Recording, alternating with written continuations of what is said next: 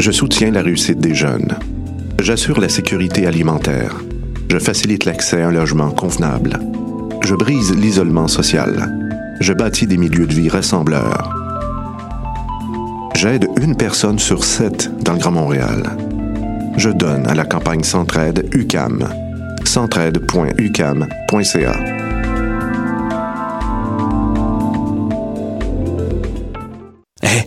j'ai un plan pour voir et écouter des shows gratuitement toutes les semaines. Le studio, c'est le podcast live de choc.ca. Toutes les semaines, retrouvez le meilleur de l'alternative musicale québécoise pour une session live et une entrevue. Vous pourrez suivre l'émission tous les mardis à 17h30 en vidéo direct sur le Facebook de choc.ca et en audio sur le site internet de la station. Et si vous avez manqué l'émission, pas de problème. Retrouvez le studio sur nos plateformes podcast et en vidéo sur YouTube. Musique.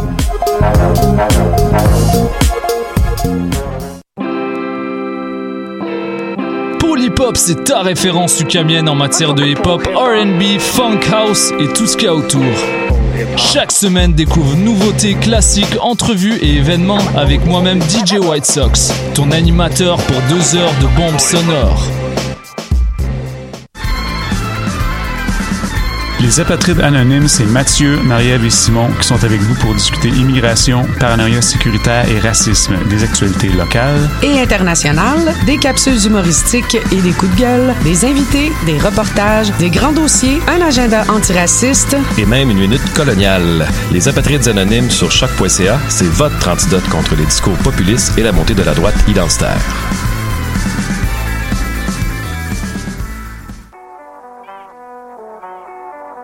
What a Day et c'est Robert Nelson de À la claire ensemble sur les ondes de choc.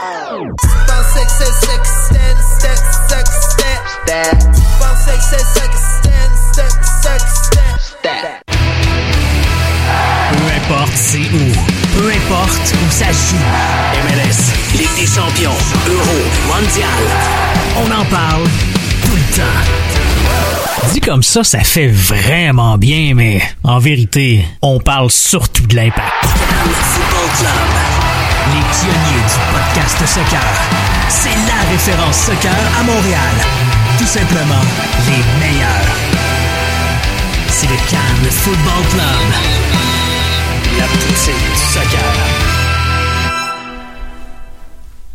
Bonjour à ceux qui nous écoutent en direct sur choc.ca ou qui nous écoutent en rediffusion ou sur le Facebook Live de la page de Choc où nous sommes présentement. Euh, je m'appelle Étienne Woutier et vous écoutez l'épisode numéro 392, édition du 27, 27 pardon, novembre 2019 du podcast du Cannes Football Club. Et je suis en compagnie cette semaine de Michael Miller. Hola amigos, comment estás? Ça va bien toi? Ça va super bien, Étienne. Hey, c'est Noël avant le temps, hein? Grosse semaine de soccer en Champions League Oh de, de l'UEFA, puis euh, si on pouvait avoir une heure de plus au show, là, puis en parler, là, il Ouais. s'est passé tellement de choses cette semaine, puis je tiendrais à souligner le poker de Lewandowski Oh là là. euh, qui, qui, qui a réussi à accomplir hier. C'était de toute beauté. Si vous avez deux zones, allez voir ça en reprise, ça vaut la peine. Un petit, un petit 18 minutes pour Lewandowski quand même. hein. 5 buts. On a euh, avec nous, euh, on a l'honneur de recevoir euh, le journaliste à la retraite, ainsi que le nouvel agent de joueur Nicolas A. Martineau. Salut Nick. Salut les gars, merci de me recevoir. Ben, merci à toi de, de, de venir nous voir, ça va bien? Ouais, écoute, je réalise un rêve, être dans des studios comme ça, euh, de choc. J'aurais voulu, j'aurais voulu passer par là. Donc euh, merci de me recevoir, vraiment très content d'être là, les boys. Ben, merci, merci à toi, Nicolas. Euh, avant de commencer euh, l'émission et d'aller un petit peu plus euh, dans, dans le contenu, te parler un petit peu plus, Nicolas, euh, je veux qu'on euh, parle de nos commanditaires. Donc, en premier lieu, je veux qu'on remercie euh, Patreon parce que chaque semaine, votre support nous aide à créer plus de contenu foot de qualité. Parlez-en à vos amis. Soutenez-nous pendant la période que vous voulez. Si vous écoutez ce podcast, c'est grâce au Patreon. Donc, rendez-vous sur patreon.com slash Club pour contribuer à votre tour. De plus, Spreaker est la plateforme qui pousse les podcasteurs vers le succès. Ces outils permettent de produire, héberger, distribuer et monétiser votre podcast en quelques clics et depuis un seul endroit. Allez sur Spreaker.com et faites passer votre podcast au niveau supérieur. Et finalement, euh, j'ai des fois tendance à l'oublier, donc je vais le dire en début d'émission.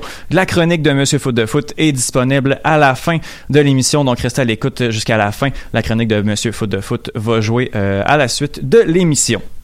Donc, Nicolas, on t'a avec nous pour euh, le, le début de l'émission.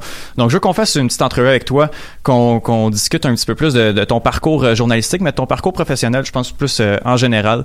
Donc, euh, justement, je veux qu'on fasse une petite rétrospective. Bon, on sait euh, à la base que tu es un fan de boxe. Euh, c'est c'est ton sport avec le hockey, je crois, que, que, tu, tu, tu préfères en premier lieu. T'as- J'ai lu un peu sur toi et puis euh, j'ai appris que tu avais été boxeur amateur. Ouais, pas, pas une grande carrière. Non? Je vais pas vous mentir. Non, non, non. J'avais plus de passion pour le sport que de, que de talent. C'est la raison pourquoi, d'ailleurs, je me suis dirigé vers le journalisme plutôt Mhm. que vers les rings de boxe. Mais mon cousin est aussi boxeur professionnel. Euh, c'est Michael Zouski qui a gagné son combat, d'ailleurs, en fin de semaine à Québec.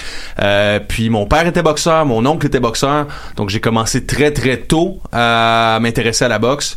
Mhm. Puis éventuellement, bah, c'est ça, je me suis retiré des rings parce que j'avais pas le talent. Non, non. Non. Y a-tu, euh, mettons, dans, dans ton jeune temps comme boxeur amateur, y a-tu un boxeur auquel tu tu tu t'identifiais ou t'essayais d'émuler euh, Euh, je te dirais qu'au Québec, c'était Léonard Dorine qui était euh, vraiment l'un des meilleurs boxeurs qu'on a vu passer ici sur les rings québécois. Un, petit Roumain qui est d'ailleurs retourné en Roumanie, qui s'occupe de l'é- l'équipe nationale de, la Roumanie présentement. Euh, J'étais un gros fan d'Oscar de la Hoya, de Félix Trinidad. Euh, dans le temps aussi, Ricardo Mayorga, qui était pas le meilleur boxeur. En fait, il était pas très bon, mais qui était tellement spectaculaire puis qui donnait un show. Cette époque-là de la boxe, honnêtement, c'était une des une des belles époques. En tout cas, celle que j'ai eu l'occasion de vivre parce que j'étais pas là quand euh, Sugar Ray Leonard, euh, etc. était là. Donc, euh, Euh, justement, tu parlais de ton, ton cousin, là, Michael Zouski. Euh, en 2010, tu t'occupes de ses relations médias? Ouais, euh, je me suis occupé de ses relations médias et euh, de ses euh, de ses commandites aussi. Je lui avais trouvé euh, plusieurs commanditaires qui lui permettaient de survivre. Donc parce que lui euh, a signé un contrat avec une écurie de promotion américaine, avait eu droit quand même à un bon chèque au début de au début de sa carrière pour réussir à s'acheter une maison puis tout ça. Mais en même temps, les chèques de paix pour chacun de ses combats étaient pas assez payants. Et lui et moi on avait une bonne relation. Je lui ai dit écoute, je vais m'occuper, je vais être ton agent marketing essentiellement parce qu'il avait déjà un agent très influent aux États-Unis et euh, je lui ai dit écoute, je vais te trouver des commanditaires, je vais je vais je vais m'organiser pour que tu réussisses à faire un petit peu plus de sous, quelques milliers de dollars de plus à chacun de tes combats. Puis euh, écoute, le, le premier gros commanditaire que je lui ai trouvé, c'était Trois-Rivières Honda à l'époque, qui était le concessionnaire euh, Honda à Trois-Rivières, euh, qui lui donnait un certain montant et qui lui prête une voiture à ce jour. Donc ça Wow. fait déjà plusieurs années, ça fait 9 ans qu'il roule Mhm. sur un Ben oui. char que je lui ai trouvé quand Ah. moi j'avais 18 euh, 18 ou 19 ans donc voilà. Joué. Il m'en doit toute une euh, Oui. Mick Zouski, si- s'il nous écoute. Euh, C'était quoi ton, ton background de com à l'époque, justement? T'étais quand même assez jeune? Euh, ouais, ben écoute, j'avais parti une web télé quand j'étais euh, au secondaire. Ça s'appelait Québec Explosif. Donc j'étais à Québec et euh, on était diffusé sur 33mag.com, qui était une web télé ici bien connue à Montréal, et notamment grâce à Laurence Baz Moret, qui est aujourd'hui un réalisateur de vidéoclips euh, hip-hop notamment. Euh, lui faisait Vox Pop Montréal ici à Montréal, donc allait dans les dans les shows de musique, dans tous les trucs qui étaient cool. Et moi, à 16, 17, 18 ans, je tripais tellement sur ce qu'il faisait à Montréal que je me disais, moi, je veux faire la même chose à Québec. Je veux éviter la montréalisation. Je veux éviter, éviter que les gens de 18, 19 ans partent à Montréal parce que notre ville est cool. Donc, j'ai fait une web télé comme ça pendant euh, peut-être deux, trois ans. Puis, euh, ça, ça m'a formé, en fait. C'est, ce que vous faites en ce moment, c'est un peu ça aussi. C'est que vous prenez les outils qui sont à votre disposition, vous créez vos opportunités pour le, pour le futur aussi parce que en journalisme, en télé, en radio, à l'écrit, il y a rien qui est donné. T'as beau aller faire une maîtrise, tu sortiras pas nécessairement de là avec une job. Faut que tu te crées ta chance toi-même. Et c'est ce que j'ai fait à l'époque avec, avec cette web télé-là, puis ça m'a propulsé éventuellement. Mhm. Euh, pendant, pendant ce temps-là, à peu près dans les mêmes, dans les mêmes années, justement, on en parlait un petit peu tantôt avant que, avant que l'émission commence. Euh, t'étais, t'as commencé, t'es étudiant en marketing à Concordia? Ouais, ça c'était un peu après. En fait, ça c'est quand je suis arrivé à Montréal justement. Euh, regarde, essentiellement c'est c'est une histoire qui, qui s'entrecoupe d'un peu partout parce que j'étais j'étais un petit peu, euh, euh, disons que j'avais mille et un projets. J'avais, euh, j'étais parti en Amérique du Sud pendant plusieurs mois. J'étais tombé en amour avec l'Amérique du Sud. Je voulais retourner en Amérique du Sud pour vivre et finalement, euh, je fa- fallait que je revienne ici pour faire un remplacement à la radio à Trois-Rivières, euh, à C'est quoi, qui, qui m'avait été donné grâce à, notamment à ce que j'avais fait en web télé. Euh, donc, je suis revenu du Pérou. Je suis allé faire mon remplacement à Trois-Rivières. À ce moment-là, j'habitais chez mon cousin Michael Zouski. C'est à ce moment-là que j'ai pris en charge son marketing. Et quand le, mon remplacement d'été a, a terminé là-bas à Trois-Rivières, je suis parti. Je suis venu ici à Montréal parce que mon vol pour euh, le Pérou, où je devais retourner vivre le 28 août 2011 plus précisément, euh, eh ben il a été cancellé à cause de l'ouragan Irène. Et là à ce moment-là, je j'étais comme bon, OK, c'est- le bordel, je vais aller au bar, je vais aller boire avec mes chums. Et à ce moment-là, Charles d'Amboise qui était un de mes meilleurs amis, euh, il me dit écoute, viens à l'île Noire, j'ai des amis, euh, on fait un party des jeux de la communication avec euh, avec Concordia, viens boire viens boire une bière avec nous autres. Et je suis arrivé là-bas et finalement je sais pas comment ils ont fait, mais ils m'ont convaincu de faire les jeux de la com avec eux, de m'inscrire à Concordia et de faire l'épreuve de radio. Euh, donc c'est ça qui éventuellement, moi je suis parti de là le soir, je, suis retourné chez nous, euh, ben, chez mes deux meilleurs chums en fait qui restaient déjà ici et euh, j'ai dormi là-dessus puis je me disais hey mon vol a été cancellé. Je- Montréal c'est donc ben cool, je viens donc ben d'avoir une belle soirée et là tu sais le gars qui disait je veux contrer la Montréalisation, Québec c'est vraiment plus cool que Montréal. Oublie ça, il était le c'était comme ok c'est beau je reste à Montréal. Le lendemain Voyage Arabais m'appelait pour me demander si je voulais reporter mon vol ou me faire rembourser. J'ai dit remboursez-moi. J'étais allé à l'université euh, en marketing, un seul cours pour faire les jeux de la com. J'ai gagné l'épreuve de radio cette année-là. Euh, puis là, je me suis dit, crime, euh, visiblement, euh, si je suis capable de gagner l'épreuve contre des gars de mon âge qui, eux, sont allés faire leur bac et moi non, pourquoi pas essayer? Et ça, ça, ça, ça a déboulé à partir de là. J'ai eu une, une offre d'emploi à l'agence QMI comme pupitreur, mettre des articles en ligne, tu sais, rien de rien de très euh, très huppé comme boulot. Là. Je, je faisais des titres, puis je mettais des photos en ligne, puis je corrigeais des textes. Mais voilà, ça, ça, ça a découlé finalement. Ça m'a ouais, fait que ça m'a Ben oui. ça m'a propulsé ici. Mike? C'est, quand même drôle. Tes déboires avec, la, avec l'aviation sont quand même assez connus. c'est quand même comique de voir que c'est comme ça que tout a commencé pour toi, en quelque sorte. Ouais, ouais, ouais. Ben écoute, euh, c'est un, euh, un- c'est un- écoute, c'est un peu ça. Des fois, tu, tu sais jamais qu'est-ce qui peut arriver. Tu sais, tu passes une soirée euh, où tu où tu t'attends à rien, puis finalement, ça peut faire changer ta vie en, en un claquement de doigts. Tu sais, moi, Ouais. si j'étais pas allé ce, ce, ce soir-là boire une bière, je serais pas ici aujourd'hui en train de vous parler du lancement de mon agence de soccer parce que Ouais. j'aurais probablement jamais travaillé à TVA Sport et j'aurais jamais fait la connaissance du monde du foot. Donc Mm.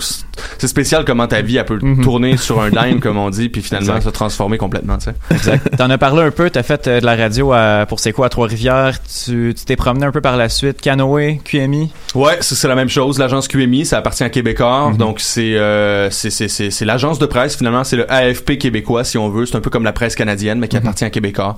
Donc j'ai travaillé là. Euh, au début, ils m'ont offert un poste de pupitreur. Donc je mettais des articles en ligne. Mais après trois mois, ils ont ouvert un service de radio. Donc nous, on faisait des bulletins de nouvelles pour des stations un peu partout à travers le Québec. C'était des petits bulletins de nouvelles de, de, de une minute ou deux et ils ont fait des auditions à l'interne pour voir et, et même à l'externe avec des gens de TVA.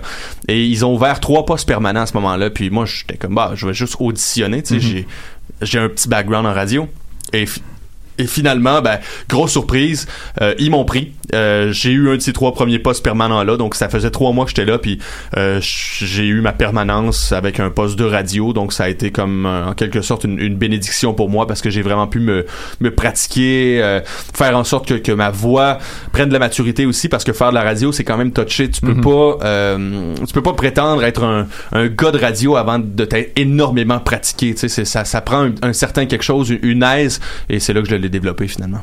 Euh, tu faisais pas nécessairement de sport, mais est-ce que le plan c'était bel et bien de t'orienter éventuellement vers le journaliste sportif à l'époque? Non, euh, c'était mon but quand j'étais petit. Tu sais, quand j'étais au secondaire, c'était mon rêve. Je voulais être un journaliste sportif. Tu sais, même quand j'étais tout petit, euh, 5-6 ans, je me levais à chaque matin, j'écoutais Sport 30, euh, je, je, je, je capotais sur euh, Frédéric Plante, Yannick Bouchard, euh, Daniel Melançon, puis tout ça. Euh, sauf qu'en vieillissant, c'est mon, mon, mon rêve finalement, c'était juste d'ouvrir une auberge jeunesse en Amérique du Sud, puis de, de, de vivre la, la vida loca. Tu sais, j'avais pas vraiment cette, j'avais pas ça en tête du tout. Puis même quand je suis allé travailler euh, à TVA Sport, je le voyais comme une opportunité de vivre ce rêve de petit gars-là, mais je savais que ça allait être éphémère. Je savais que ça allait pas durer ma vie, tu sais, parce que j'avais pas nécessairement envie de passer, euh, de passer mes, les 20, 30 prochaines années dans une salle de nouvelles. J'ai trop de projets en tête, puis euh, ben voilà, tu sais, ultimement, je pense que j'avais raison, mais j'ai vécu un, un maudit beau trip, mais c'était pas, non, c'était pas ça que je voulais faire de, de, de ma vie journaliste sportif. Justement, 2013-2014, t'arrives à TVA Sport. Ouais. On te donne le beat de l'impact. Si je me trompe pas, tu connais pas énormément en soccer à Pas ce moment-là, pas du tout. Euh, comment t'as réagi quand on te dit euh, Impact de Montréal puis tu vas nous parler de soccer? J'étais fâché. J'étais fâché Ah de me faire donner cette, cette opportunité-là parce que euh, à l'époque, moi, j'étais un gars de hockey. Je connaissais beaucoup le hockey. Mhm. Je connaissais beaucoup la boxe. Euh, et quand on m'a donné ça, c'était parce que Elisabeth Rancourt, elle, partait sur le beat du Canadien. Puis à ce moment-là, euh, moi, j'étais rentré à TVA Sport. Ça faisait pas très longtemps. Euh, sauf que mes patrons avaient décelé chez moi un certain une aise quand, quand j'étais à la caméra puis tout ça. Donc ils m'ont dit, écoute, on a besoin de toi là. C'est ton opportunité de d'être constamment en reportage et Mhm. d'arrêter de faire de la rédaction parce que tu as plusieurs tâches connexes quand tu travailles dans une salle de nouvelles au début. Et là, je me suis dit, bon, ben ok, tu sais. Et quand je suis arrivé à mon premier match, euh, saison 2014, j'ai eu mes premières, premières affectations euh, à- quand Frank Lepas a été nommé notamment. Euh, et et euh, ben je savais pas dans quel bourbier je venais de m'embarquer honnêtement. Le premier match j'étais gêné je savais pas quoi dire dans le micro j'étais entre les deux bancs j'avais tu sais j'avais pas vraiment euh, je savais ce que je voyais tu sais je suis pas niaiseux non plus je- j'ai joué Ah au ouais. soccer quand j'étais petit puis tout ça mais tu sais euh, j'ai j'ai l'humilité de dire que j'étais pas capable de vraiment être le journaliste ou l'analyste que je devais être à ce Mhm. moment-là. Mais pour les patrons, c'était pas nécessairement important pour eux à ce moment-là non plus. Je pense qu'ils prenaient pas le soccer au sérieux. Mhm. Euh, mais ils ont commencé à prendre le soccer drôlement au sérieux dans les années qui ont suivi parce qu'ils ont vu qu'il y avait un potentiel très très fort. Donc ça, c'est rassurant. Ben, c'est sûr que l'année d'après, Ligue des Champions, euh, Drogba, c'est sûr que ça, Mm. ça a dû aider quand même pas mal à, à donner de la crédibilité euh, au sport. Là. Ouais, tout à fait, mais non seulement ça, mais je pense que quand Vincent Détouche est arrivé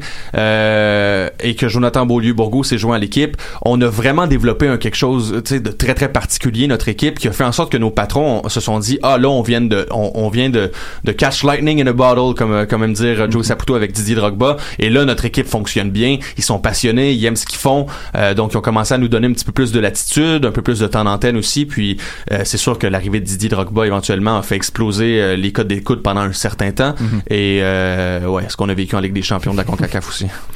Justement, c'est intéressant de voir à quel point que ton aversion s'est transformée.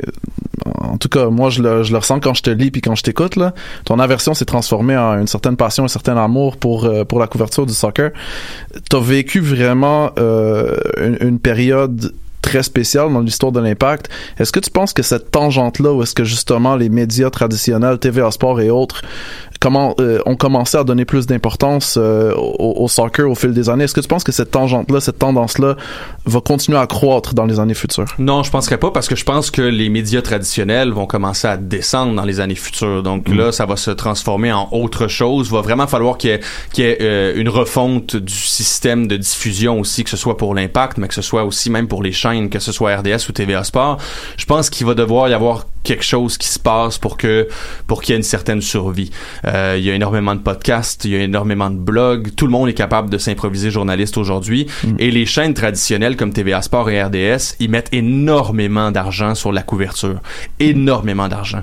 Et parfois, quand tu vois un gars qui arrive à côté avec un téléphone cellulaire, avec un petit micro accroché dessus, ça lui a coûté 79 pièces pour le micro puis euh, 500 pièces pour le téléphone et que le résultat est à peu près similaire à ce qu'on va nous on va diffuser à la télé et je dis ça j'exagère beaucoup là parce que je je- j'y étais j'ai vu la qualité qu'on est capable de produire quand même mais euh, il va devoir y avoir un, un certain changement et je pense pas non qu'il va y avoir euh, une couverture comme on l'a vécu en Ligue des Champions ou comme on l'a vécu quand Didier Drogba était là. Et de toute façon je pense que c'est- néfaste d'avoir une couverture comme celle-là. Euh, c'est néfaste de couvrir l'impact de la même façon qu'on couvre le Canadien. C'est néfaste qu'on soit à chaque entraînement. C'est néfaste qu'on parle aux joueurs à chaque jour, au coach euh, trois fois par semaine. Je pense que ça, dilue l'information, ça diminue l'importance des propos quand on parle trop souvent aux joueurs et aux équipes. Donc, il faudrait que la qualité soit de plus grande. euh, la- la couverture soit de plus grande qualité et non pas en plus grande quantité. Donc, en quelque sorte, est-ce que ton opinion, ce serait que justement on en fait trop avec le Canadien de Montréal dans le sens Ah que... ben oui, ben oui. Ben oui, mais ça, ça fait des années que, que, que, que je le répète, puis je le dis publiquement aussi. Tu sais, pour moi, c'est c'est complètement loufoque parce que je l'ai, j'ai j'ai été sur le beat du Canadien de Montréal, j'ai été dans le vestiaire, euh, puis tu sais, les joueurs te considèrent même plus parce que Mm. sont tellement habitués et il y en a trop. Les réponses sont insipides. Euh, tu pourrais remettre la même cassette à chaque jour, Mm. euh, peu importe la question. Après une défaite, ça va être les mêmes réponses. Après une victoire, ça va être les mêmes réponses. Mm. Donc pour moi, cette couverture-là, fait pas de bon sens non plus.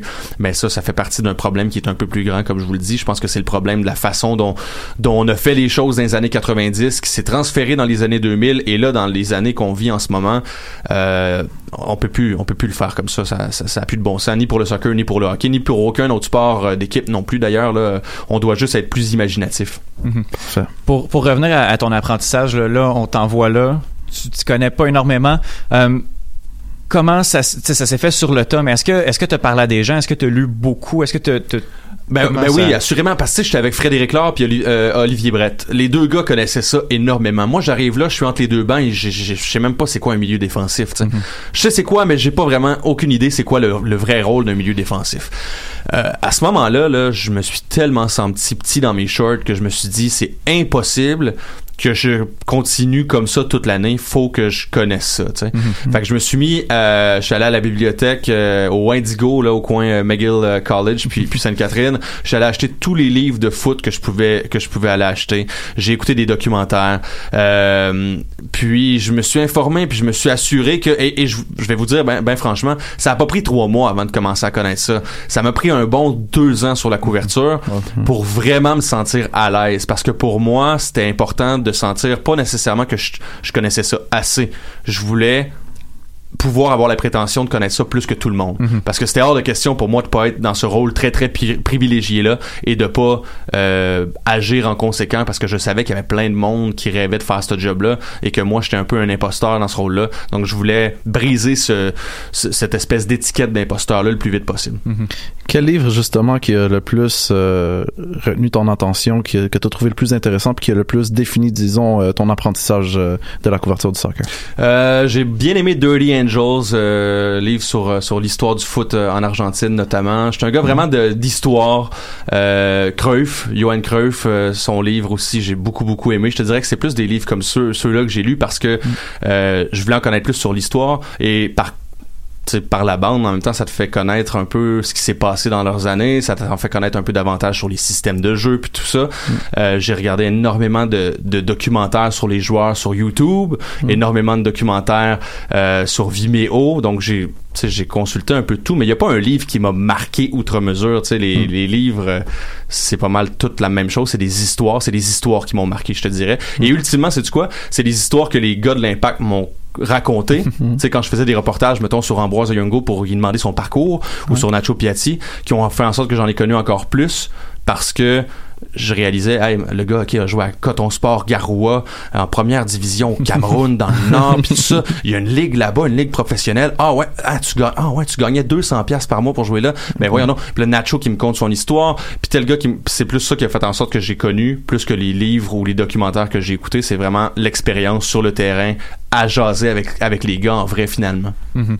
Puis, puis là, le lendemain de la finale de, de MLS, il y a 15 jours, je crois, euh, 16 jours, euh, t'annonces que tu quittes TVA Sport, mais en fait le beat de l'Impact, pour et que tu lances ton agence de représentation de joueurs de soccer au Bélisque. Euh, à partir de quand cette idée-là a commencé à germer dans, ton esprit? Il y a plusieurs années déjà, j'ai- réalisé en, passant du, temps, en ayant les- des sources euh, qui étaient des agents à l'époque, que qu'il y avait une lacune. Il y, en- il y en avait quelques-uns, mais il y en avait vraiment, vraiment pas beaucoup. Euh, j'ai réalisé que les gars, souvent, tu sais, à 18, 19 ans, terminaient leur stage puis se rendaient compte qu'il y avait pas d'opportunité. Je, je me rappelle euh, être allé m'asseoir avec, euh, avec Simon Lemire, notamment, qui, qui aujourd'hui est en Ouais. business, sa carrière va super bien puis tout ça, mais je me rappelle euh, qu'il me disait, hey Nick, tu sais, t'as-tu une coupe de contact pour moi pour m'aider à me trouver un club puis tout ça, puis là, je l'avais référé à un agent que je connaissais, puis finalement, ça a pas fonctionné du tout avec cet agent-là, il était pas capable d'y trouver un club, puis en même temps, il traitait les gars pas nécessairement de la bonne façon parce que s'il était pas capable de faire euh, un deal vite, ben, bref, peut-être qu'il y en avait trop sur les épaules aussi. Je me rends compte aujourd'hui que les agents sont extrêmement en demande. Mais euh, donc, ça fait un bon 4-5 ans déjà que j'y réfléchissais. Donc, après deux ans à TVA Sport, après deux ans sur le beat de l'impact, je me suis dit, oh, la voilà ma prochaine carrière, Mhm. voilà ce que je vais faire. Et euh, éventuellement, j'ai rencontré Jonathan Beaulieu-Bourgault qui, qui était à l'école euh, en droit, qui revenait de l'Allemagne. Euh, j'ai rencontré Wassim, la- l'agent de Jackson Hamel. Puis je me suis dit, ok, ça c'est deux gars avec qui je pourrais vraiment partir ce projet-là parce qu'ils ont des qualités qui sont très complémentaires aux miennes. Ils ont une grosse connaissance du foot international. Je pense qu'ensemble on pourrait faire de belles choses.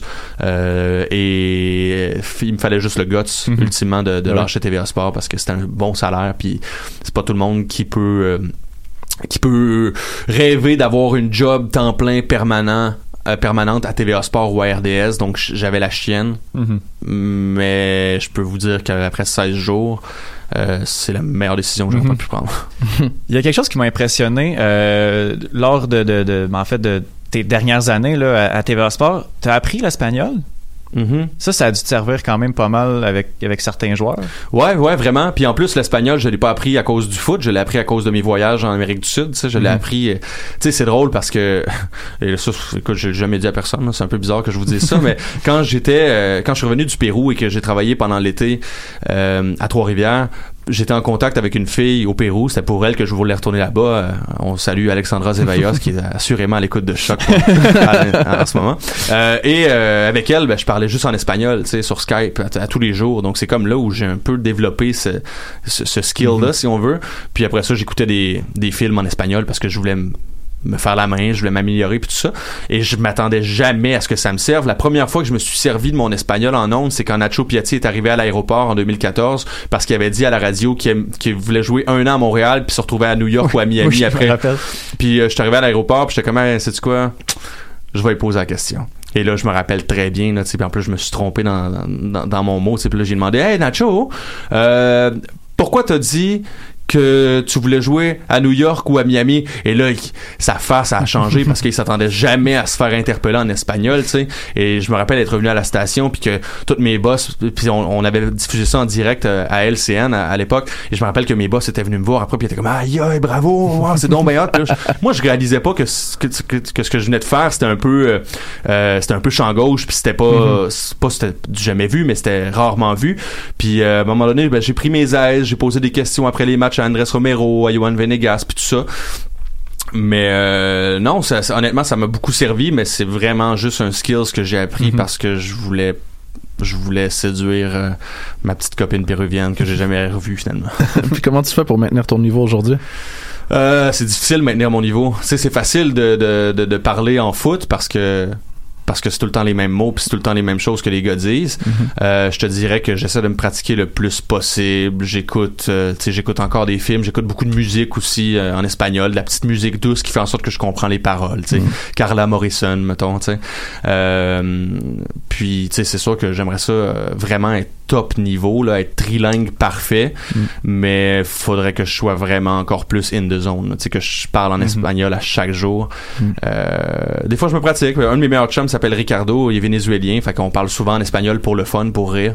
Mais autrement, euh, c'est ça, non. Ça, il est pas, mon, mon espagnol, il est pas, je suis pas parfait trilingue. là. Je parle l'espagnol, je suis capable de me faire comprendre, je suis capable de tout comprendre, mais j'irai pas à la télé en espagnol sur un panel pour comme parler d'un d'un cas spécial. On ne te verra pas à Chiringuito de, des Roucones. Ça devrait pas, à moins que j'ai un joueur euh, de calibre international qui signe, euh, c'est ça, dans un, dans un pays espagnol. Ouais. Eh, mon Dieu, le temps euh, file rapidement. Euh, si t'es capable de me nommer un de tes meilleurs souvenirs à TVA Sport, ce serait lequel? Euh, dans le cadre, j'imagine, de ma couverture du soccer. Oui, oui, oui. Euh, je te dirais la finale MLS à Atlanta quand, quand Atlanta United a gagné le titre, c'était c'était c'était écœurant parce que c'est une équipe premièrement qui était fantastique à suivre, tu sais avec Miguel Almiron, Joseph Martinez. Euh, et je pense qu'on reverra pas une équipe comme celle-là en MLS de sitôt parce que c'était vraiment le, le- le mix parfait. J'ai adoré suivre Miguel Almiron, c'était un de mes joueurs préférés puis c'est vraiment cool ce qu'il a fait pour la ligue puis l'ambiance cette journée-là puis en plus Asun Camara, Patrice Bernier avait fait, avait fait le voyage avec nous, c'était la première fois qu'on était tous sur place Ben oui. avec toute l'équipe au complet pour une pour une finale de Coupe MLS ça c'est vraiment un de mes beaux souvenirs. Puis autrement euh, Costa Rica euh, demi-finale de la Ligue des champions de la CONCACAF de vivre l'expérience centra-américaine avec un stade de 18 000 places qui était plus bruyant que le stade olympique à 60 000 Eh boy. ça ça a été marquant Puis euh, ouais, ça ça m'a encore une fois fait découvrir ce voyage-là que que le foot euh, est partout, même dans les plus petites villes, des plus petits pays. Puis c'est c'est c'est la beauté de la chose. En fait, ça a juste connecté mes passions pour le voyage Mhm, ben et oui. pour le sport. Bien sûr, bien sûr. Euh, pour finir, Mike, est-ce que tu as une question? Ou, euh, parce que sinon, euh, Ouais, ouais, je- j'en j'en ai une petite. Est-ce qu'on risque de te revoir euh, au Stade Saputo en tant que fan de football maintenant? Ben pas en tant que fan, en tant qu'agent assurément. C'est sûr que je vais Ouais. avoir mes, mes tickets de saison puis que je vais être là souvent. Ouais. shoot, Excellent. shoot, ça continue? Shoot, podcast euh, Ouais. hockey, ouais, du Canadien de Montréal. Uh-huh. Euh, Pour la plug. ouais, voilà, euh, sur Cube Radio, euh, on enregistre ça chaque lundi, Mhm. puis euh, diffusé les mardis. Puis on va pouvoir continuer à t'entendre à TVA Sport parce que tu vas commenter la boxe, je crois. Exactement. Donc, je continue à animer la boxe, euh, Canal Indigo, TVA Sport, puis euh, probablement encore quelques petits projets, mais Mhm. euh, simplement plus en tant que journaliste parce que malheureusement, ce serait. euh, ce Ouais, serait- ça serait c'est un peu, un petit peu conflit étrange, d'intérêts. Effectivement. Ouais. Puis euh, on peut, ça va être un petit peu plus difficile justement de te suivre sur Twitter. Est-ce que tu vas, tu vas te retirer un peu ou Ben, euh, c'est quoi? Moi, je suis pas le, le genre de gars qui se dit qu'un agent doit être complètement dans l'ombre. Mhm. Je veux pas être complètement dans l'ombre. Je veux continuer de promouvoir les gars des- de qui je vais m'occuper. Puis, je peux vous dire que je vais, je vais m'assurer de faire ça parce que ces gars-là méritent d'avoir de l'attention. Donc, je vais me servir un petit peu de du following que j'ai acquis au cours Ben des oui. années pour leur les faire shiner un peu plus. D'ailleurs, je veux juste vous mentionner euh, Aboubacar Sissoko, Omar Crime, deux gars de l'université de Montréal avec qui on est extrêmement content de travailler. Euh, Masta Kacher aussi, Ben qui oui. est un superbe talent qui aurait mérité sa chance ici, malheureusement pas d'équipe réserve. Et Sean Rea, qui est un des plus beaux talents de l'Académie de l'Impact de Montréal, un numéro 10, un gars qui aurait dû jouer tous les matchs à la Coupe du Monde U17. Euh, ça, c'est un gars qui va aller très très loin, puis on est chanceux de l'avoir ici, puis on est très chanceux de le compter dans notre équipe euh, Obélisque. Nicolas. Martineau, merci beaucoup d'être venu. euh, Ben merci Ce de l'invitation, les gars. Bien content d'avoir été là. Merci Yes. beaucoup. Merci, Merci. euh, énormément. Donc, euh, on va euh, continuer à parler de euh, l'actualité de l'impact de Montréal avec euh, Mike, étant donné que justement Nicolas euh, doit nous quitter. Yeah. Merci beaucoup. Donc, euh, Qu'est-ce qui s'est passé cette semaine du côté de l'Impact de Montréal? Euh, jeudi, on a appris que euh, l'Impact a renouvelé l'option, en fait, ou a activé l'option de euh, 11 joueurs. Donc, rapidement, on va essayer de, de les nommer et de parler euh, voilà, de, de ces joueurs. Donc, euh, rapidement, on a exercé les options euh, des contrats. De, l'option des contrats de Pantémis Corrales euh, va être de l'Impact l'année prochaine. Euh, Clément Baïa, Chouanière, Piatti, Piet, Rommel, Kyoto, dont on va parler un petit peu plus tard. Amar Saidic, Shamit Choumi et Saphir Taider. Saphir Taider qui devient officiellement euh, sous contrat avec l'Impact de Montréal. Euh, pour les deux pro- prochaines saisons en provenance de Bologne, en fait, là, étant donné qu'il était en prêt depuis les deux dernières années, mais Saphir Taider est maintenant officiellement avec l'Impact de Montréal. Euh, Lassie Lapalainen va aussi être de retour au moins jusqu'en juin ou juillet. Euh, et euh, voilà, ça ressemble un peu à ça pour les options qui sont renouvelées. Euh, on a, ben, dans l'équipe, pour compléter l'équipe, euh, on a Evan Bush, Rudy Camacho, Raitala, Karifa, Yao, euh, Boyan et euh, Maxi Uruti qui, vont être euh, avec l'impact l'année prochaine. Donc, de ce qu'on peut comprendre, c'est que euh, le club euh, ne renouvellera pas Jason Beaulieu, Daniel Kinoubé, Thomas Meyer-Giguère, Omar Brownie, Ken Kroliki, Jason Vargas, ainsi que euh, Anthony Jackson Hamel, mais on mentionne que Jackson Hamel euh, est encore sous. euh, ben en fait, il y a des négociations euh, qui sont euh, en cours présentement avec euh, Anthony Jackson Hamel, donc lui ne devrait peut-être pas quitter, euh, ne, ne pourrait, pourrait ne pas quitter le club en fait. Et finalement, Clément Diop ainsi que Sanya Fanny. N'ont pas de contrat en fait avec l'Impact de Montréal pour l'instant Euh, et les prêts de euh, euh, Tabla et Okonkwo respectivement de l'Olympique Lyonnais, du FC Barcelone et du euh, FC Bologna sont venus à terme et on mentionne que J'adore cette phrase. Des discussions sont en cours avec la majorité de ces joueurs. Par où commencer? Mike, le- les, les joueurs qui n'ont pas été renouvelés, est-ce que c'est, est-ce qu'il y a des petites surprises là-dedans de ton côté? Euh, non, pas vraiment. Je serais curieux de savoir qu'est-ce qui va finalement euh, arriver euh, dans- avec la situation de Clément Diop. Je te dirais que c'est ça qui retient le plus mon attention. Sinon, pour le reste, je pense vraiment que c'est business as usual. Mhm. Sinon, à part de ça, euh, Jackson, je trouve que euh, par rapport à tout ce qu'on a pu lire ou entendre à son sujet, je trouve que ça a fait preuve d'énormément de maturité de sa part de ne pas euh, exercer euh, l'option qui lui revenait de droit d'être éligible au re-entry draft afin de continuer à essayer de s'entendre avec le club.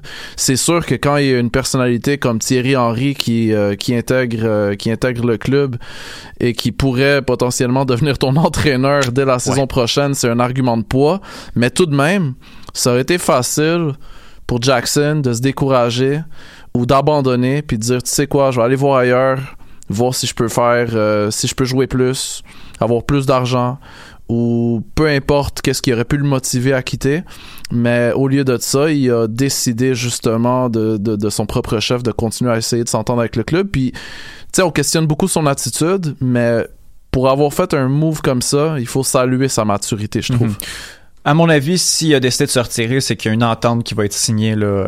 Puis qui n'a pas encore été annoncée? Ben, s'il prend la décision, tu sais, je comprends, je comprends l'argument de la maturité, mais je veux dire, je, je pense qu'il a calculé le risque aussi. Si le risque Ouais, est plus grand qu'il signe avec l'impact, sûrement ben oui. euh, aussi très bien conseillé. Mhm. Je veux dire, c'est Ben pas lui qui a pris la décision Non, tout mais je comprends quand même. euh, Mais, mais c'est vrai, puis à mon avis, il va quand même être de retour euh, l'année prochaine. Mm. Ça dépend de son salaire. Je sais pas exactement. Je, je pense pas qu'il était payé si cher que ça non plus. Pour un gars de banc, c'est loin d'être une, d'être une catastrophe. Il dépasse 100 000, tu penses? Moi, je pense que oui. Ouais? Ouais, il y avait eu, il y avait eu un contrat euh, peu après là, une, une bonne saison, donc euh, 100 000 pour pour un Canadien, pour de la profondeur, je trouve ça quand même assez. Ouais. euh, je trouve que ça fait du sens quand même. là. Sinon, il y en a un que t'as peut-être pas mentionné dans ta liste. Je sais qu'on en a parlé euh, dans les dernières semaines, là. Mais le fait que le Ottawa Fury n'existe plus, Mhm. Euh, qu'est-ce qui va qu'est-ce qui va arriver maintenant avec l'impact de Montréal qui est toujours pas d'équipe réserve? Est-ce qu'il y a une autre entente qui va euh, se faire avec euh, un autre club de USL ou encore peut-être y aller à la pièce puis prêter les joueurs à droite à gauche sans nécessairement avoir un système formel? Ouais, en même temps, le système d'Ottawa. Non, mais C'était pas le FC Montréal, mais c'était quelque chose. Je sais que c'est à coût de quatre joueurs par saison, Oui, mais oui. là, on n'a rien pantoute. ce, ce que j'aime du, du, du FC Montréal, c'est que c'est les entraîneurs qui sont engagés par l'Impact de Montréal. C'est une structure de l'Impact de Montréal. Mm. On peut prêter. à- moi, personnellement, si on prête 8 gars à Ottawa ou on prête 8 gars à 8 équipes, moi, je vois pas énormément de différence, Mm. à, mis à part qu'on développe une chimie. Mais encore là, on développe pas un système de jeu. Mm. Donc, moi, personnellement, ça me dérangerait pas qu'on prête les gars un peu partout. J'aimerais juste tuer dans l'œuf euh, un argument que je vois beaucoup, beaucoup sur Twitter. Puis encore une fois, je vais mettre une petite parenthèse. Je suis un grand supporter de la Canadian Premier League, mais quand j'entends des choses comme ah ben on devrait juste prêter euh, nos, joueurs euh, nos joueurs qu'on qu'on ferait jouer au FC Montréal finalement, mais que vu qu'on n'a pas d'équipe réserve, euh, on n'a nulle part où les envoyer. On devrait les prêter à des équipes de CPL parce que déjà de USL à MLS, la marche est quand même un peu haute. De CPL à MLS, je pense qu'elle est un petit peu plus haute encore. Puis ça rendrait pas service à personne d'avoir un gars qui serait titulaire en CPL pour ensuite jouer zéro minute avec l'impact de Mhm. Montréal. Euh, Il y avait seulement un gars de la MLS qui était prêté par euh, à une équipe de CPL. C'était Blake Smith, euh, ah oui, deux, deux, deux gars d'abord. Moi, j'ai Ryan Telfer. Blake de Smith, Toronto, Telfer? Ouais, to- euh, de Toronto à York 9, puis Blake Smith de Cincinnati à Pacific FC. Ok. Puis Blake Smith, si je ne m'abuse, c'était le seul joueur américain qui avait euh, de, de, de toute la CPL. Il y en avait quelques autres, mais des binationaux canadiens américains, ça je compte pas vraiment ça là, parce qu'ils comptent pour des Canadiens pour les fins de la CPL. Mhm. Mais le seul joueur américain qui est pas binational canadien ou, ou toute autre nationalité, c'était vraiment Blake Smith. Ok, cool, cool. Euh, sinon, euh, autre point intér- ben, intéressant. Moi, j'ai de la peine pour Ken Krolicki, qui est un joueur que j'apprécie quand même. Il, il s'en va? Il s'en va. On sait pas où ce que, on sait pas où ce qu'il va atterrir encore? Pour l'instant, euh, non. Euh, pour l'instant, j'ai rien entendu, mais euh, il pourrait rebondir, à mon avis, en USL. Je crois que c'est un, un défi qui est intéressant pour lui. S'il veut voir des minutes aussi, là, tu sais, c'est- Je pense qu'il y a encore de la MLS dans ses jambes, Hmm. Ken Krolicki. Malgré qu'est-ce que qu'est-ce qu'on peut dire sur lui, c'est un joueur que tu peux utiliser en cas d'urgence quand il y a des blessures ou des suspensions, puis qui va pas euh, nécessairement se plaindre de son rôle. Il a une très bonne attitude, euh, il est pas vieux pantoute. Euh, une saison de plus, un autre défi en MLS. Ben, moi, Ken Krolicki, ce serait un joueur que, que je verrais aller faire une ou deux saisons en USL pour aller, aller chercher un poste où il pourrait aller chercher quelques minutes de plus. Tu sais, pas, pas être un, un, un- là, il a joué 10 matchs cette année. Là. Tu sais, je pense que si, si il joue beaucoup de minutes dans un club où on va lui faire confiance, je pense qu'il peut être capable d'aller jouer un 20-25 matchs en tant que remplaçant. Je sais pas si tu me suis. Ouais, je te suis, mais l'affaire que je me demande aussi, l'autre côté de la médaille de ça, c'est sûr, on l'aime bien Ken Krolicki, là, mais l'autre côté de la médaille de ça, l'impact de Montréal le laisse partir. Qui qui va prendre sa place? Écoute, euh, il y a beaucoup, beaucoup de joueurs présentement euh, pour qui on se pose la question. Là, Cabrera est parti, on se retrouve avec euh, un défenseur central qui est Camacho et Raitala. Et Yao. Ouais, finalement, on en a trois, mais je veux dire... Yao, excuse-moi, mais ça arrivera pas. Voilà, ben il, est- il est sous contrat. Je- Tu sais, je, je te Ouais. nomme ceux qui sont sous contrat. Ouais, ouais, je suis d'accord avec toi, mais on, on le sait que... On a, deux défenseurs centraux présentement qui pourraient jouer à MLS. Il nous faut de la profondeur. Puis à mon avis, c'est pas suffisant. Raitala Camacho, il faut aller chercher un numéro un. là. Ouais, le, le- le chantier est un peu plus... euh, est un petit peu plus compliqué qu'on aurait pu envisager. Puis là, il faut qu'on se rappelle aussi que dans deux mois, il y a la Champions League. Oui, donc euh, de la profondeur, euh, il va nous en falloir un petit Mm. peu plus. Euh, ça va être intéressant. Euh, Olivier Renard est devant un, un très gros chantier. Et ben, j'imagine qu'il sait qu'est-ce qu'il fait en, en relâchant Thomas Meyer-Giga. Pardon. En relâchant Thomas Meyer-Giga, le, le- le- j'imagine qu'il y a un calcul qui est fait derrière ça. D'autant plus... Oui, vas-y, mec. Thomas meilleur gigueur. Mais là, il y a personne. Non, je le sais, mais est-ce que c'est vraiment ça le calibre qu'on recherche? Il y a, il y a eu une excellente saison, puis je disais exactement la même chose il y a un an sur Maxime Crépeau. Donc pourquoi ne pas, ne pas lui donner sa chance? Tu, sais qu'est-ce qui m'inquiète avec Thomas meilleur gigueur personnellement? Je t'écoute. Qu'est-ce qui m'inquiète? Puis c'est dommage parce que c'est la nature qui a voulu ça comme ça, c'est pas de sa faute. Mais un défenseur central de ce, de ce gabarit-là, dans le soccer moderne, c'est pas quelque chose que je trouve hyper convaincant. Tu sais, on n'est plus à l'époque des Carles Puyol. là. Maintenant, un défenseur central, il faut qu'il ait une certaine taille, il faut qu'il ait une certaine shape. Puis, tu sais, les attaquants de pointe de l'autre bord, là, ils ont justement cette taille pis cette shape-là. Mhm. Puis quand ils arrivent vers toi, puis, puis tu dois monter au duel, peu importe le talent que t'as, peu importe la qualité que t'as, la qualité technique que t'as, euh, c'est ta shape qui va, qui, qui, qui va souvent faire la différence. Mhm. Je comprends. Puis là, je suis pas en train de souhaiter que Thomas Meyer-Giguère revienne à tout près avec l'impact. Si au mois de février, il y a quatre ou cinq défenseurs centraux chez l'impact de Montréal, je vais saluer la décision de l'avoir laissé partir. Mm. Mais là, pour l'instant, il n'y a aucune option. Donc, est-ce que ça aurait été préférable de le signer? On va le savoir dans deux ou trois mois, à mon avis. Mm. Un, autre, euh, un autre sujet sur lequel euh, j'espère que Olivier Renard a bien réfléchi avant de prendre cette décision, c'est d'exercer l'option de Romel Kyoto. Bon, la semaine dernière, on était un peu excités avec, euh, avec Tristan D'Amour qu'on qu'on salue, euh, qui nous a... euh, qui nous a fait un, un solide breaking news euh, en, en, en direct. Mais après, après quelques, quelques recherches, euh, on se rend compte que Romel Kyoto a pas nécessairement un, un, Et non. un parcours où il se retrouve parfois dans des situations euh, légales euh, ambiguës. Revenge porn. Exactement. Euh, c'est ça. Je mots- ce sont les mots. Ce sont les mots. On va les dire. non, mais c'est quand même comique que ces deux mots-là dans la même phrase reculent juste dix ans en arrière, puis j'aurais fait comme de quoi tu parles? Ces deux mots-là vont vraiment pas ensemble, mais non, c'est quelque chose qui existe. C'est 2019, les amis. Mais euh, mais c'est ça. Donc euh, ouais, on, on se retrouve avec un autre beau cas problème. Euh, comme on, on a parlé de Novio aussi, euh, qui, qui pouvait peut-être rentrer dans cette case-là. Euh, j'ai entendu dire Omar Brownie. Omar Brownie, j'ai pas entendu parler de trucs euh, hors terrain. Il me semble que les problèmes étaient vraiment plus à l'entraînement et sur le terrain du côté d'Omar Brownie, niveau d'attitude, pas nécessairement Ouais. niveau. Mais voilà, Romain Kyoto est un joueur qui est talentueux, a prouvé qu'il pouvait jouer à MLS. Euh, est-ce que est-ce que tu fais confiance à Olivier Renard là-dessus ou tu c'est un c'est un joueur dont on va euh, on va euh, J'aime pas son salaire. Ouais. J'aime pas son salaire. Puis comment... Je sais que c'est pas la même position, là. Mais comment tu veux expliquer d'emmener ce gars-là, puis d'un autre côté, t'as pas encore payé Samuel Piet? Mhm. Je dis pas que Samuel Piet mérite autant d'argent, mais mettons que ça rend pas les choses faciles du point de vue de, de, de, de cette négociation-là, qui est peut-être pas nécessairement en cours étant donné que l'année d'option est exercée, mais qui va quand même être un sujet d'actualité pendant toute la saison 2020. Mhm. Ouais, non, euh, je suis d'accord. Moi, j'aurais tendance à leur faire confiance. Je vais peut-être me faire lancer des tomates et peut-être que finalement, j'aurai aucunement raison.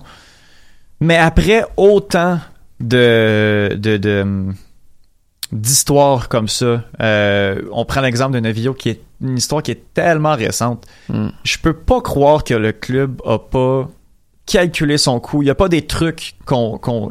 moi je peux c'est sûr qu'il y a des choses qu'on sait pas. Puis je pense que ça, c'est en faveur de l'impact de Montréal. S'il y a pas ça, c'est tellement un move de cabochon. Surtout que on n'a pas. On se fait aucun argent si on le revend, right? Fait que même, même admettons, si tu réussis à le relancer, là, au mercato d'été, tu le revends, ben, tu te fais pas une scène noire sur lui. Non, mais si on réussit à le relancer, puis qu'on, son, son contrat est d'un an aussi.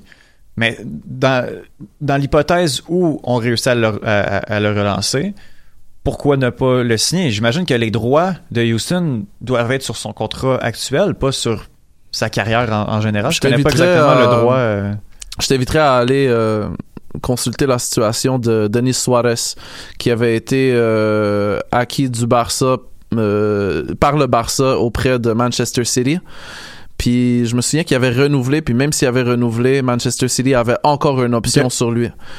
Puis non seulement il y avait une option sur lui, euh, sur, sur une vente éventuelle, il y avait aussi il y avait aussi un truc qui faisait qu'à chaque match, à chaque, je pense 10 matchs, il recevait 8 millions, une affaire de même.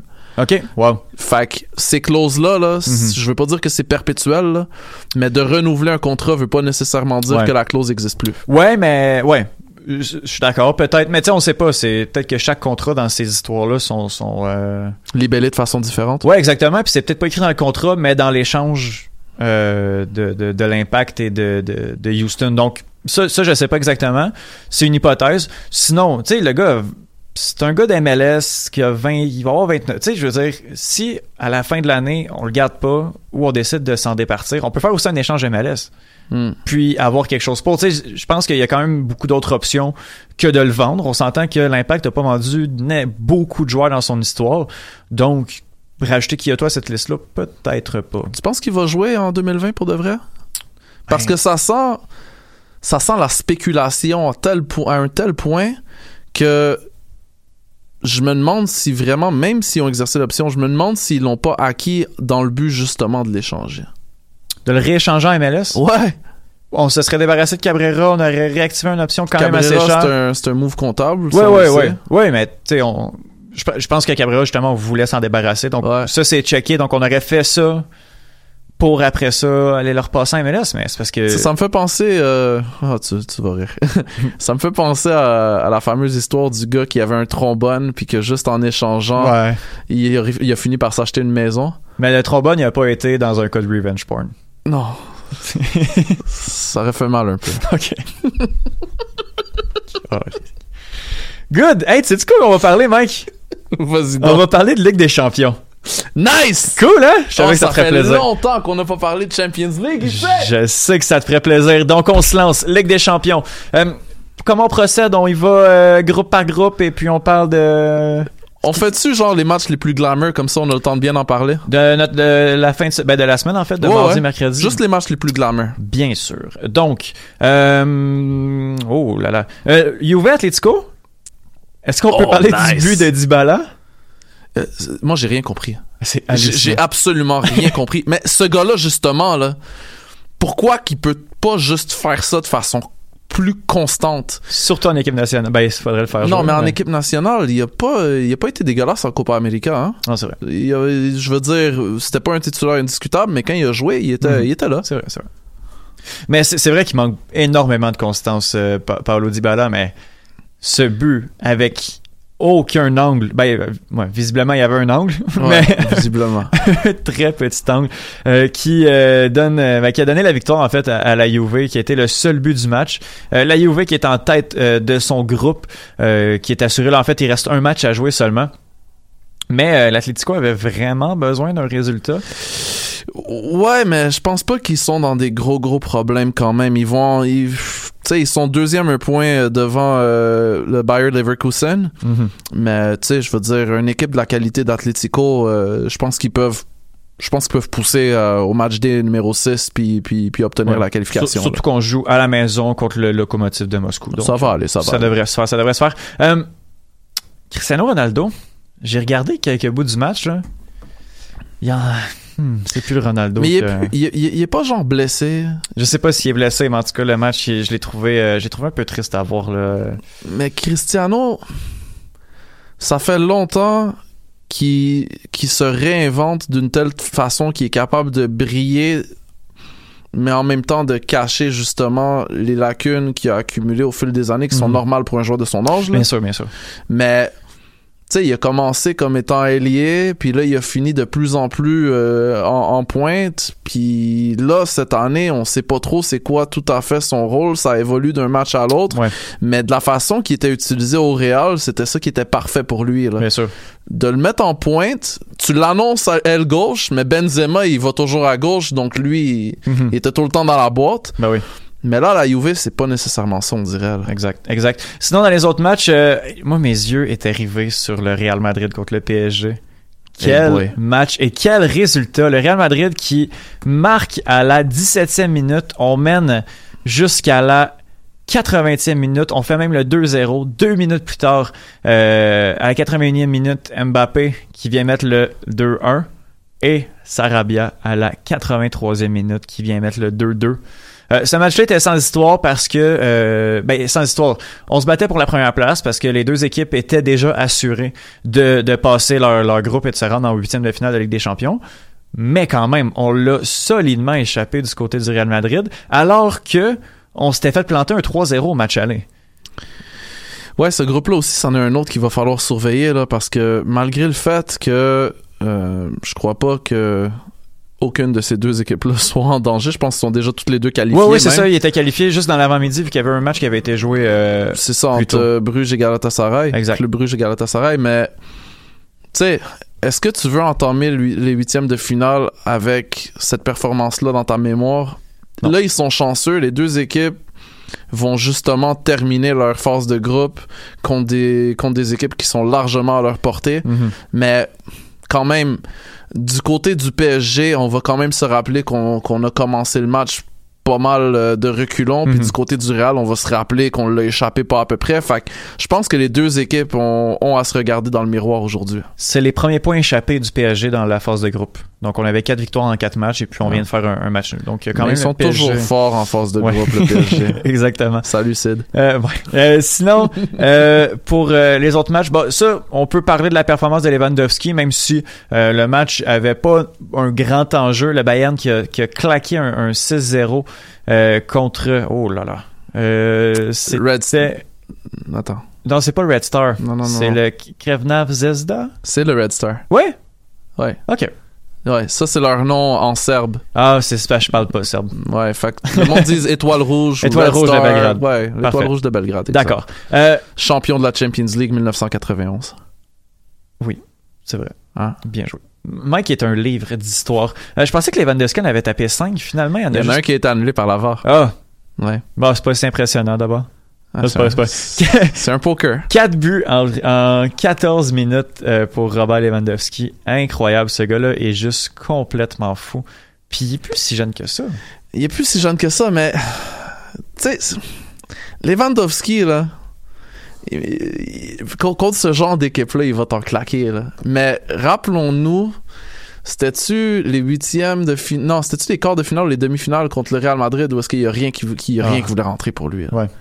Fait que, tu sais, lui aussi, là, il a un peu deux visages, là, un peu à la Cristiano Ronaldo. là. Mhm. Quand il y en a un, il y en a 8, mais quand il y en a ça peut prendre du temps avant que ça décolle. Euh, sinon, euh, Manchester City qui fait 1-1 contre le Shakhtar Donetsk, quand même grosse surprise. Euh, bien que j'ai pas grand chose à dire sur ce match-là. Il n'y a pas besoin de bien plus que ça, anyway. Le premier match de Mourinho à son retour euh, en Champions League a pas été si euh, facile que ça, même si on est allé chercher le 4-2 contre l'Olympiakos, euh, alors que l'Olympiakos avait rapidement euh, pris les devants. 2-0 quand même euh, pour, pour l'équipe grecque. Tu penses-tu que les highlights de ce match-là vont faire partie du film Amazon?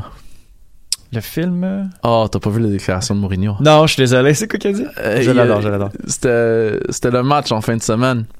Euh, son premier match, justement, à la de Tottenham. Contre West, contre West Ham. Contre West Ham, exactement. Puis à la mi-temps, il a dit, il a dit, euh, il a dit à ses joueurs, il dit, qu'est-ce que vous allez faire? Si vous faites qu'est-ce que vous avez à faire dans, dans les prochaines 45 minutes, euh, on va vous voir en vedette dans, dans le film Amazon qui va parler de mon temps à Tottenham. Ah bah, il est parfait. Ouais. Il est parfait. Il est excellent, il est excellent. Ouais. Je le déteste, mais il est excellent. Non, mais pour vrai, puis justement, on en a parlé un peu dans les deux dernières semaines au Trois Lions. là. Ce gars-là, je le veux plus dans mon équipe. Je le veux plus pour mon équipe, mais il faut qu'il coach quelqu'un. Il faut qu'il coach. Puis là, il a l'air tellement content d'être là. Il a l'air tellement content. Il a l'air plus serein, moins coqué. C'est sûr que quand il arrive, il y a tout le temps une belle lune de miel, surtout avec Mourinho, c'est sûrement pire que. c'est que- toujours comme ça. Mais Même quand il est revenu à Chelsea, c'était À comme Manchester ça. United, je l'ai moins senti comme ça, par exemple. On dirait qu'il était beaucoup plus en mode travail. Là, il est heureux, il est content, il est drôle. Mais il est chez lui, hein? Ouais. Ben ouais. t'as- T'as-tu vu, ça c'est une anecdote là, mais euh, tu sais, euh, The Sun, ils aiment ça brasser de la, Mhm. de, la, de, la, de la boîte, comme notre ami dirait. Mais euh, ils prennent une photo de lui en train de retourner chez lui avec son survêtement de Tottenham. Mais tu sais, il habite à Hammersmith and Fulham, Mhm. qui est le quartier de Chelsea. Euh, moi, je vous le dis, là. la- José Mourinho à Tottenham, c'est la renaissance de Dele Alli. Ah, je le sais pas. Je, je suis en désaccord avec toi, Étienne. Ouais? Je suis en désaccord avec toi parce que on sait c'est quoi les qualités que Mourinho aime chez un joueur. Mhm. Sais, on pense à Samuel Eto'o en 2010. Là. Samuel Eto'o, là, quand c'était le temps de défendre, il défendait. Mhm. Puis il défendait avec son cœur.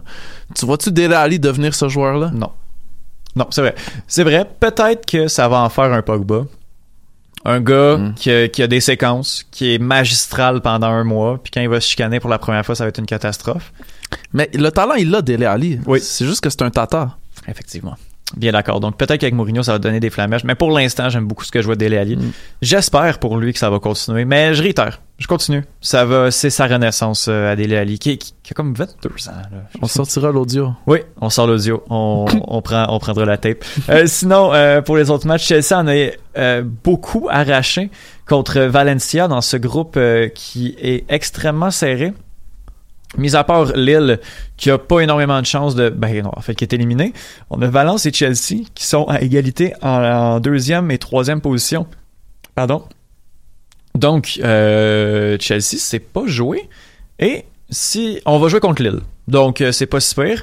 Mais euh, si Valencia gagne... gagne si Valencia... euh, en fait, non, mais reste que, que rien n'est joué. C'est à la maison du côté de Chelsea, mais ça va être vraiment intéressant euh, de regarder de ce côté-là. Sinon, est-ce que Napoli a le numéro de Liverpool? On dirait bien, hein? On dirait bien, mais tu sais, Liverpool, toi puis moi, là, je suis sûr que dans leur tête, ils se disent on est mieux de l'échapper en Champions League que de l'échapper en Premier League, mais Oui. Faudrait jouer le line-up. J'ai pas vu le match, là, tu malheureusement. Liverpool en Europa League, même s'ils gagnent la Premier League là, pour la première fois depuis que c'est devenu la Premier League, là, avant c'était First Division. Ouais, mais s'ils se retrouvent en, en Europa League, c'est ça qu'on va se souvenir. ce match, le, le 11 partant de Liverpool, c'est le 11 partant que je verrai en, Ligue des- en finale de Ligue des Champions. là. Donc, on avait notre 11 de gala et déjà Lovren. Mm. Mais euh, à, à part Lovren, tout le monde qui était là, c'est c'est du, du gros calibre de, de Mani. de- oh là là! Le lapsus que j'ai failli faire Aïe aïe. de, de Liverpool. C'est contre qui leur prochain match, Liverpool? Parce que je vois ça, là. Ouais. C'est- C'est contre qui leur prochain match? Euh, je vous dis ça. C'est-tu Euh, contre Hank? Euh, je crois que je vais pas dire n'importe quoi. Non, contre Salzbourg à euh, l'extérieur. Donc ça va être extrêmement Donc, difficile. admettons que Napoli bat Hank, ils ont 12 points, ils sont premiers. Mhm. Et si Liverpool perd contre Salzburg, ils sont tous les deux à 10 points, puis Salzburg sont plus 5 et Liverpool sont plus 3. Liver- Ça veut dire que ce serait Salzburg qui passerait par-dessus Liverpool. Euh, Liverpool est au courant de ça, puis ils vont. Je pense pas qu'ils vont se faire avoir. Liverpool, Non, tu- tout leur sourit cette année. Je crois pas qu'on va l'échapper. Tu crois pas? Je suis rendu du. Je, je- je déteste Liverpool, mais je suis rendu du côté que j'ai abandonné. Là. Liverpool ils sont trop forts. là. Tu trouves pas qu'ils vont se faire... Tu penses pas qu'ils vont se faire mystifier par les tactiques scientifiques de Jesse March? J'aimerais bien. Ils se sont fait avoir la première fois, ils se feront pas avoir deux fois, à mon avis. Alright. Euh, sinon, euh, justement, les tactiques mystifiantes de Jesse March ont pas eu raison de Benfica. Euh, le match s'est terminé euh, 2-2. Euh, le FC Barcelone qui, finalement, tu peux respirer, Mike. On a réussi. On Il y est aura correct. pas d'Europa League pour le Barça cette Non. année. Euh, voilà, qui gagne 3-1 contre Dortmund, alors que dans le même groupe, l'Inter Milan gagne 3-1 à l'extérieur contre le, Sal- le Salv- Slavia Prague. Donc, c'est ce qui va mettre fin à cette émission. Mike, merci beaucoup. Merci Étienne. Je veux qu'on remercie encore une fois euh, Nicolas A. Martineau qui a eu la générosité de nous accorder une entrevue de 30 minutes. Et, euh, merci Nick, bonne retraite, puis bonne continuation avec ton agence. Effectivement. Puis sur une note plus personnelle, je savais que justement on avait pas mal appris le foot en même temps, mais on a appris le foot vraiment dans les mêmes années. J'ai commencé à suivre le soccer en 2014. Je lui est arrivé celui de l'Impact en même temps que j'ai commencé à suivre le soccer. Donc, euh, ça me touche énormément que, que Nicolas Martineau ait, ait accepté de, de venir nous voir. Donc, euh, je tiens euh, personnellement et en ton nom aussi, Mike, euh, à le remercier. Et ben sinon, on se parle la semaine prochaine pour un autre épisode du Cannes Football Club. Adios. MLS, Ligue des champions, Euro, Mondial. On en parle tout le temps. Ben, des fois, on parle de cuisine, mais pas longtemps. Cannes Football Club. C'est la référence soccer à Montréal. Tout simplement les meilleurs.